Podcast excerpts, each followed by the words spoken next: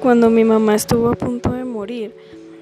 debido a una operación muy grave que tuvieron que hacerle, fui una persona resiliente porque decidí salir adelante y superarlo, así como también me ayudó mi fuerza interior.